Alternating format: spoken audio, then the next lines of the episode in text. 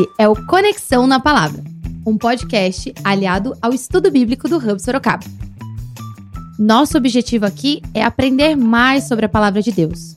E para isso, você precisa continuar também com a sua vida devocional e a leitura diária da Bíblia. Essa é a primeira temporada, A História das Histórias. Episódio 7 Jacó agora é Israel a controvérsia que gerou as doze tribos.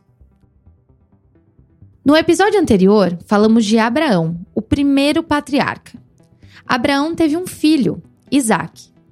Isaac se casou com Rebeca e tiveram dois filhos, gêmeos, Isaú e Jacó. Por ter saído da barriga primeiro, Esaú era o mais velho. Nesse tempo, ser o primogênito era muito importante. Significava ser o maior herdeiro e responsável pelo clã. Mas Jacó queria muito essa posição. Vou resumir para você o que aconteceu. Já adultos, Isaú era um homem da caça, fortão. Jacó era mais caseiro, o cara que era das atividades domésticas, vamos dizer assim.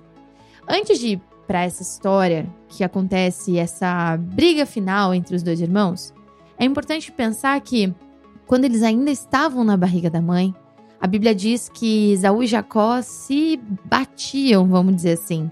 E no momento em que Esaú saiu da barriga, Jacó estava segurando ele pelo pé.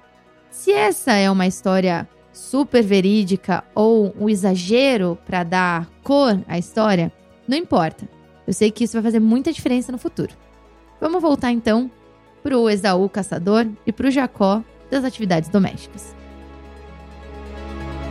Bom, certo dia Jacó fez uma sopa deliciosa e Esaú havia acabado de voltar do campo, faminto.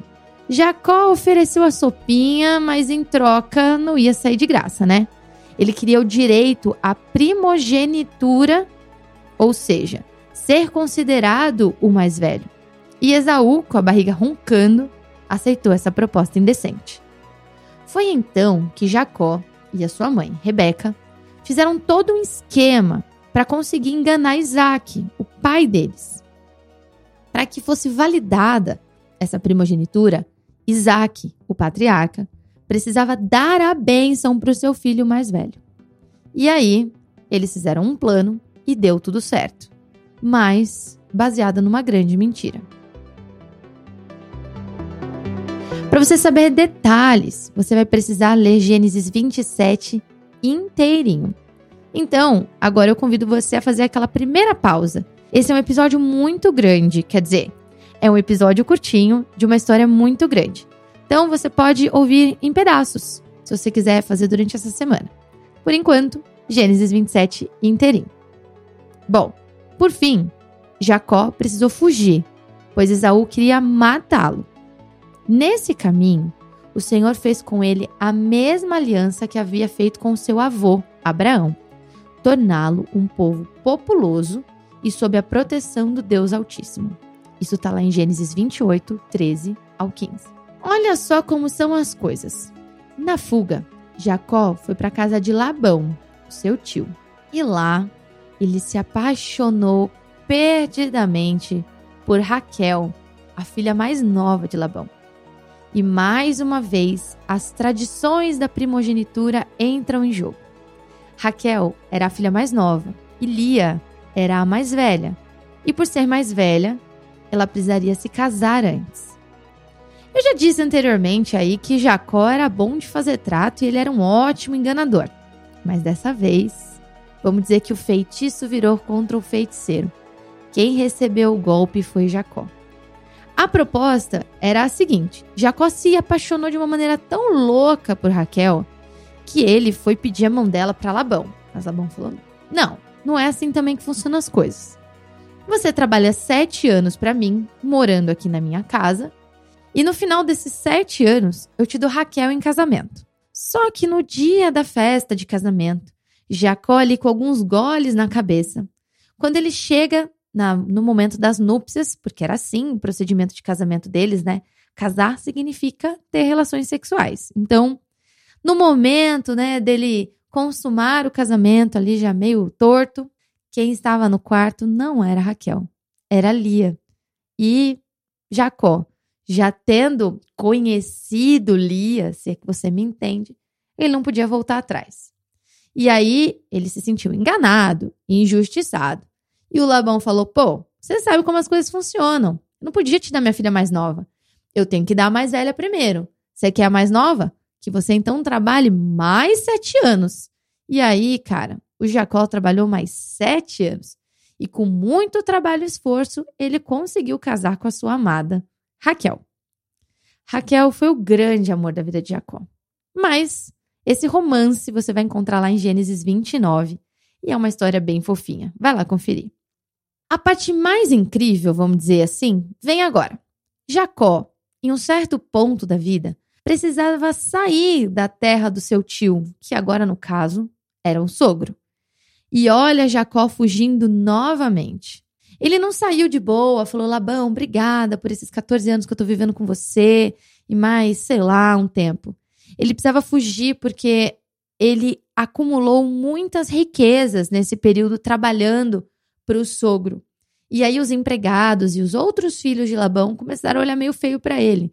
Queriam, vamos dizer assim, puxar o tapete dele de novo. E ele foge. Ele decide voltar para a terra dos pais. Mas o que ele ia fazer se ele estava morrendo de medo do irmão, que ele enganou lá atrás no passado? Bom, como um bom estrategista e um bom mentiroso, ele pensou em tudo. Ele organizou com a grande família que ele tinha e muitos empregados, colocou todo mundo no lugar e partiram para a viagem.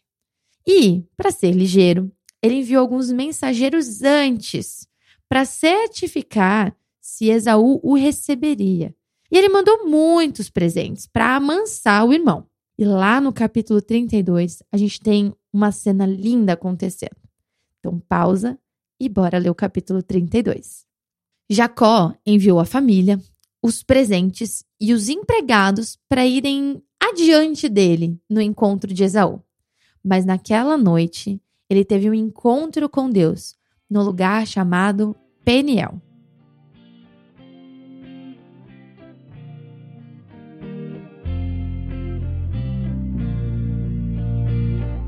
O encontro foi bem inusitado. Tá lá em Gênesis 32, do 22 ao 32. Ele lutou com Deus a noite toda, sem saber que era o próprio Deus. Viraram a madrugada nessa batalha. Mas após essa longa noite, Jacó iria perder e se agarrou ao homem, implorando por sua bênção. Aí o Senhor declara: O seu nome não será mais chamado Jacó. Você lutou com Deus e com os homens e venceu. Por isso o seu nome será Israel. Que grande mudança, né? Percebeu agora de quem nós estamos falando? Sim, o pai das doze tribos de Israel. O próprio Israel é Jacó. E esses são os nomes dos doze filhos de Jacó: Rubem, Simeão, Levi, Judá, Issacar, Zebulon, Dan, José, Benjamim, Naphtali, Gade e Azer. Ele também teve uma filha, Diná. Essa é uma história muito conturbada, cheia de enganos, de medo, fuga. E foi a partir dessa família que se formou o povo escolhido de Deus. Você imaginaria uma história dessa? Bom, essa é a história não é para nos dizer que nós podemos fazer as coisas de qualquer jeito ou justificar aquilo que a gente faz de má fé e acreditar que ainda assim as coisas vão dar certo. Não é bem assim que funciona. Esse é mais um capítulo da história humana na qual Deus demonstra o seu amor e principalmente a sua fidelidade ao seu próprio nome. Se dependêssemos do desempenho dos personagens dessa história, do seu caráter, poxa, teríamos apenas divisão, caos, mortes e maldições. Mas Deus mantém a sua aliança, a ponto de manter a sua promessa e cumpri-la, apesar de quem nós somos. Deus mudou a história de Jacó. Aliás, ele mudou mais que só a história, ele mudou a identidade. Jacó significa enganador, trapaceiro. E vocês sabem o quanto é importante o nome no Antigo Testamento. Já Israel é o que luta com Deus ou Deus luta. O termo hebraico é Ish ou Ishá, que nós falamos lá atrás, é o que determina a dignidade de um homem ou de uma mulher como uma pessoa livre e completa e com garantia de exercício dos seus direitos. Isso é lindo, né? Deus atua na nossa história e nos dá, por meio de Cristo, uma nova identidade. Nós não somos nem melhores e nem piores que Jacó. Quer tirar essa dúvida? Vai lá em Romanos 3:23. Nós temos a mesma capacidade para enganar, trapacear, ter medo, voltar atrás, não cumprir com os nossos compromissos. Mas por outro lado, nós também somos alvo do amor transformador do nosso Criador. Olha só a mudança da nossa identidade. Contudo, aos que o receberam, aos que creram em seu nome, deu-lhes o direito de se tornarem filhos de Deus, os quais não nasceram por descendência natural, nem pela vontade da carne, nem pela vontade de algum homem, mas nasceram de Deus. João 1, 12 e 13. Aproveite a sua nova identidade, a sua nova vida e viva de acordo com essa mudança. A história de Jacó e da sua família é muito extensa e cheia de outros plot twists e episódios incríveis acontecendo. E você pode encontrar tudo lá em Gênesis, do capítulo 25 ao capítulo 36. Como o nosso próximo episódio só sai na próxima semana, faça aí a divisão dos textos do 25 ao 36 e faça a sua leitura pessoal. Lembrando que o estudo bíblico é para além desses áudios, é uma responsabilidade individual de leitura e comprometimento. Eu te vejo no próximo episódio. Tchau!